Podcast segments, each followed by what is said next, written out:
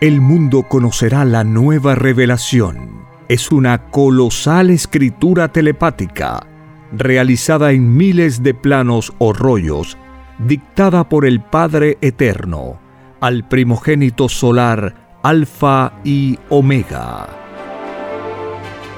Presentamos Ciencia Celeste. Disfrute la lectura de la ciencia celeste y conozca su propio origen galáctico y su destino.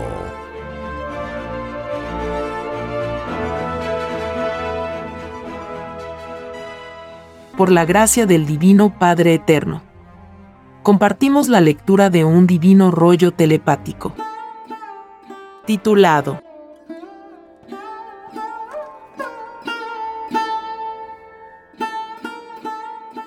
Sucesos que ocurrirán en la India. En la India ocurrirán hechos que tienen que ver con la resurrección de toda carne. Divino Padre Jehová, ¿cómo es el procedimiento de resucitar la carne? Es un divino proceso muy semejante a cuando se le dio la reencarnación al Espíritu. El Hijo Solar Cristo con su verbo solar mandará a los divinos querubines de la carne. Lo que te explico, Hijo, no es ley humana es ciencia solar. Es el divino poder que creó los elementos. Divino Padre Jehová, que es el verbo solar. El divino verbo solar Hijo es la capacidad mental que tienen las criaturas del macrocosmos para crear cosas colosales en la más microscópica unidad de tiempo. Ellos mandan amorosamente a los divinos querubines del universo. Divino Padre Jehová, ¿qué son los divinos querubines? Los querubines hijo representan lo más microscópico de la materia. Querubín significa querer llegar a ser. Porque en todo instante ellos están pensando en transformaciones. Son eternamente inquietos y son eternos perfeccionadores de geometrías. El querubín es la unidad magnética más microscópica de la materia. Es tan microscópico el divino querubín que la molécula resulta a su lado un gigantesco planeta ningún instrumento humano podrá ver a los querubines de la materia. Al querubín se le ve con poder solar y se le manda amorosamente. Y te diré, hijo, que todo el universo está compuesto de querubines. Así tenemos a los querubines de los océanos, de la tierra, de la carne, del espíritu, de la gravedad, del fuego, de los excrementos, de la sangre, de la densidad, de las moléculas, de la atmósfera, de las velocidades y de todo cuanto la mente pueda imaginar. Lo conocido y lo desconocido están constituidos por querubines. El universo material y el espiritual forman su propio todo, gracias al divino querubín de la cohesión. Los universos se sostienen porque en lo invisible se aliaron fuerzas magnéticas que en lo visible o exterior a ellas formaron geometrías de materia tangible. La expresión fue de adentro para afuera. Los presentes se suceden según lo que ocurra dentro. Esto significa que todo presente fue microbio. Y su expansión como tal no cesará jamás. El divino querubín está mencionado en el divino Evangelio de Dios. Lo que no se menciona es su ciencia. El querubín del que está compuesto el todo sobre el todo revolucionará a la ciencia humana. Porque a través del querubín el Hijo de Dios demostrará que la materia tiene vida y que ésta se expresa en sus leyes de materia. Todo cuanto te he dicho, Hijo, había sido anunciado en el divino Evangelio de Dios. Escrito fue, universo viviente. Y había que deducir a través de la fe y de la creencia que lo viviente era tanto para el espíritu como para la materia. Los que pensaron lo contrario, ellos se hicieron de un Dios imperfecto, de un Dios con límites los tales se equivocaron en sus pruebas de vida y no entrarán al reino de los cielos. La prueba de la vida que se había pedido a Dios consistía en no equivocarse ni en una molécula siquiera. El no equivocarse había sido pedido y prometido a Dios por parte de sus espíritus pensantes. Porque el no equivocarse constituía para los espíritus una experiencia desconocida. Y pidieron a Dios probarla y les fue concedido. Viene a continuación un dibujo celeste que puede verse en la portada de este podcast. Así es, hijo. Este dibujo celeste que tú vienes observando como una escena viviente desde niño representa la bajada de los platillos voladores en la India. Allí será en donde el Hijo de Dios construirá una ciudad a la que llamará la Jerusalén celeste. Esta ciudad será de una desconocida ciencia. No será ciencia de hombres. El Hijo de Dios empleará en su construcción ciencia solar. Esta ciencia ordena amorosamente a las moléculas de la materia por vía mental. Divino Padre Jehová, si esta ciencia es mental, ¿cuánto demorará el Hijo de Dios en construir la Jerusalén celeste? Él podría construirla en un cerrar y abrir de ojos. Mas, para hacer cumplir la divina escritura, empleará tres días. Aún así será un hecho inaudito. Porque jamás ojos humanos vieron prodigio alguno.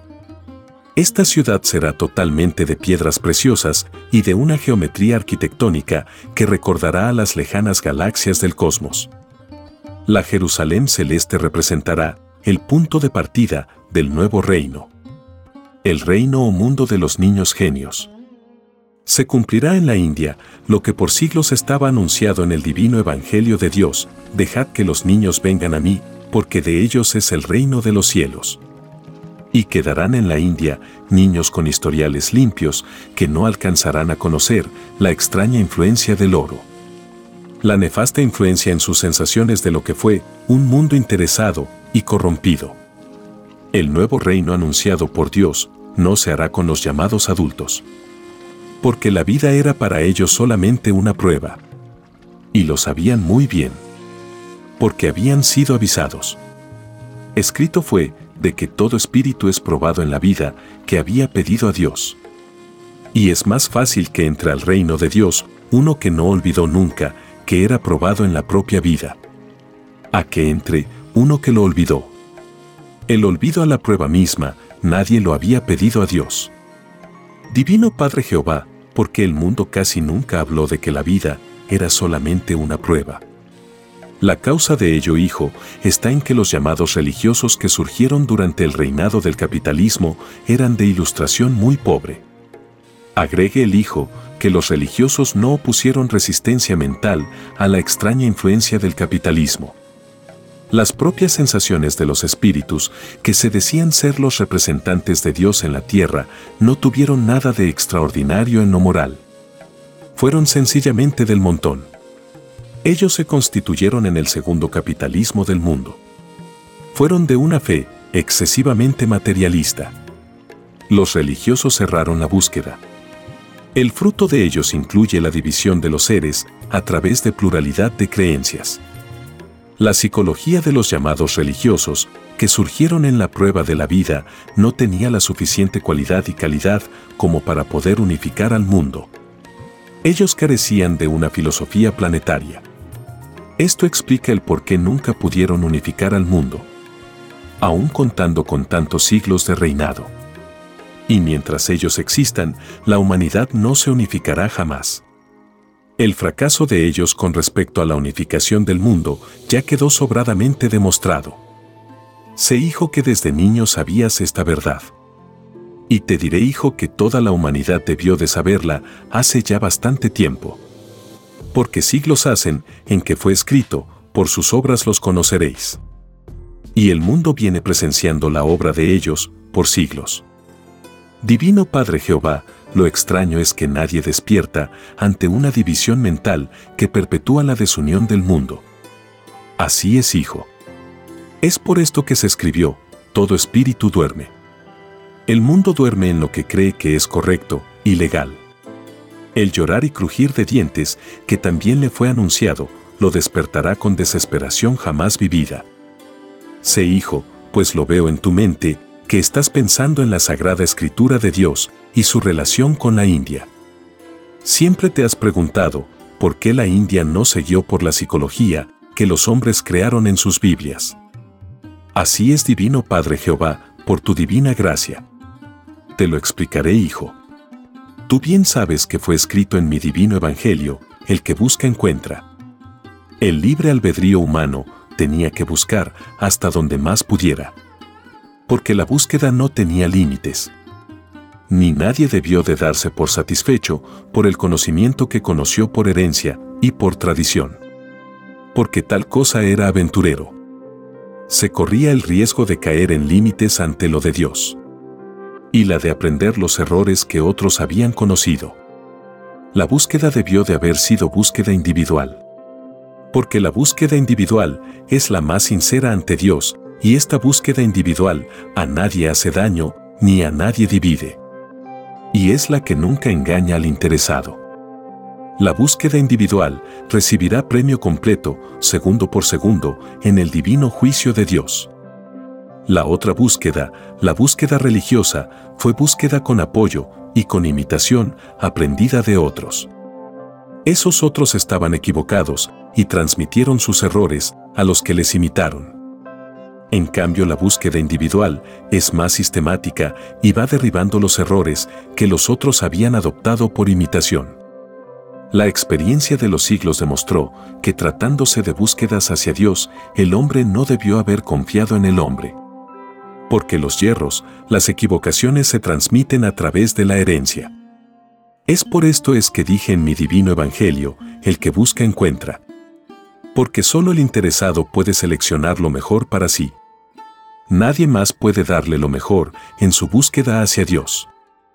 El Eterno se conmueve en su divino libre albedrío de Eterno ante los que tratan de comprenderle por sí mismos. Y no se conmueve tanto ante los que tratando de comprenderle buscaron el apoyo equivocado de otros. El mérito verdadero principia por sí mismo. El mérito compartido no es el mérito verdadero. Porque es mérito dividido. He aquí, hijo, el error de generaciones enteras de la prueba de la vida. El mundo en sus interpretaciones de Dios, a través de la fe, olvidó que la divina justicia de Dios era molecular. Olvidó que abarcaba el infinito de lo macro y de lo micro. Del infinito que los ojos veían y de lo de adentro, que todos percibían a través de sus sensaciones. El propio límite de interpretación de lo de Dios es de por sí el más grande drama de los seres humanos. Porque tal límite debió de ser atendido por el propio Espíritu. Y todos debieron de anularlo hasta donde más podían.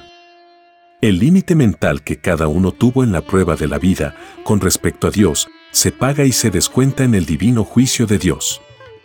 El que tuvo límites para con Dios recibe el también premio limitado límite por límite. Porque a la humanidad se le había advertido de que Dios era infinito, que no tenía ni principio ni fin. Por lo tanto, para haber interpretado a Dios en forma correcta, no había que hacerlo con la psicología humana. Porque lo humano tiene límites. Había que proyectarse hacia el infinito. Hacia lo que no tiene límites. La fe con proyección tiene premio ante Dios. La fe sin proyección la fe meramente intuitiva, sin búsqueda y sin ilustración, no tiene premio ante Dios. Porque es más fácil que Dios premie al que hizo esfuerzo en la prueba de la vida. A que premie al que no lo hizo. La fe del mundo nunca imaginó que un segundo de pensar tenía la equivalencia de una existencia de luz. El mundo olvidó aplicar el infinito de Dios en sus propios microscópicos actos. Y al mundo se le había enseñado de que Dios estaba en todas partes. Y el mundo no quiso reconocer tampoco esta divina verdad. Porque el mundo prefirió rodearse de templos materiales. Si Dios estaba en todas partes, no se necesitaban templos lujosos y caros. Porque el propio hogar era de acuerdo al divino mandato, un templo. Y es más fácil que Dios premie la fe de los que hicieron respetar en sí mismos lo enseñado por él. A que premie a los que no lo tomaron en cuenta. El mundo no querrá perderse los hechos inauditos que ocurrirán en la India. Porque la fascinación por presenciar al hombre cuyo rostro brillará como un sol será universal. La emigración hacia la India será mundial. Y será consecuencia de la más grande revolución de que se haya conocido en la Tierra. Y la más grande revolución no sale de los seres humanos, Sale de un divino Padre Solar que fue dado a conocer al mundo de la prueba como el Hijo de Dios. Y en la India se sucederán pavorosos sismos. Porque la presencia de tantas divinidades, estatuas, monumentos, templos materiales llenará de ira al Hijo de Dios. A él no le agradará que lo prometido a Dios por parte de los seres humanos hubiese sido traicionado. Se cumple así una parte del llorar y crujir de dientes. La otra parte corresponde al resto del planeta. Porque el divino juicio de Dios no tendrá límites. Tan inmenso será que de las llamadas naciones no quedará ninguna. Nada que representó la división, nada quedará. Escrito por el primogénito solar, Alfa y Omega. Hemos completado la lectura de un divino rollo, dictado por escritura telepática, por el Divino Padre Jehová, desde el reino de los cielos y de cualquier punto del infinito universo expansivo pensante. Les estamos muy agradecidos por su atención y si el Divino Creador lo permite, hasta un nuevo episodio.